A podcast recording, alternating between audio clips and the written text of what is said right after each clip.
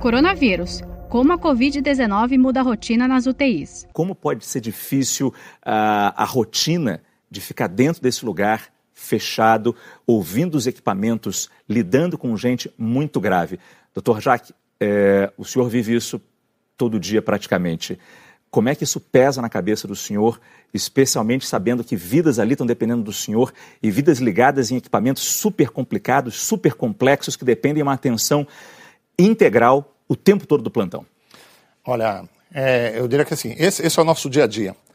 É, mas essa doença ela trouxe um, um, complicador adicional, né? Que assim é um número maciço de casos, né? Que chegam ao mesmo tempo. A gente tem a UTI inteira praticamente com o mesmo diagnóstico e diferente de outros enfrentamentos que nós tivemos, é, é, são pacientes extremamente graves, extremamente e são muito exigentes do ponto de vista técnico-científico. Então é, é, sempre um desafio, é um desafio técnico, é um desafio físico a gente sabe que tem pacientes que precisam ser pronados e, e você precisa muita gente para fazer isso.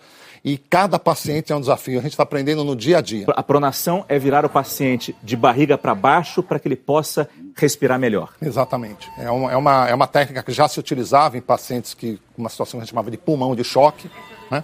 e que a gente tem usado muito, muito, muito, muito nesses pacientes com, com quadro respiratório grave na Covid-19. Um, um, número de profissionais alto, pelo menos cinco, cinco profissionais para fazer essa pronação com segurança.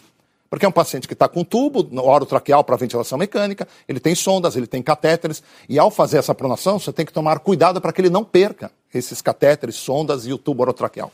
E os equipamentos, usar o tempo todo o equipamento de proteção, é a máscara, é o face shield, é o capote. Isso tudo é muito desgastante também. É desgastante e cansativo num ponto que eu me dei conta em um plantão de 12 horas que eu fiquei com a máscara o tempo inteiro e só tirei para beber água. Então, depois eu vi o meu rosto todo marcado e aquilo é realmente muito cansativo. Depois, quando você chega em casa e tira tudo isso, parece que você volta a respirar.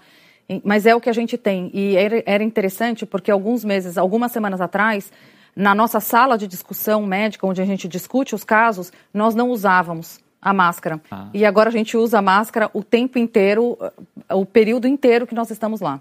Saiba mais em g1.com.br barra coronavírus.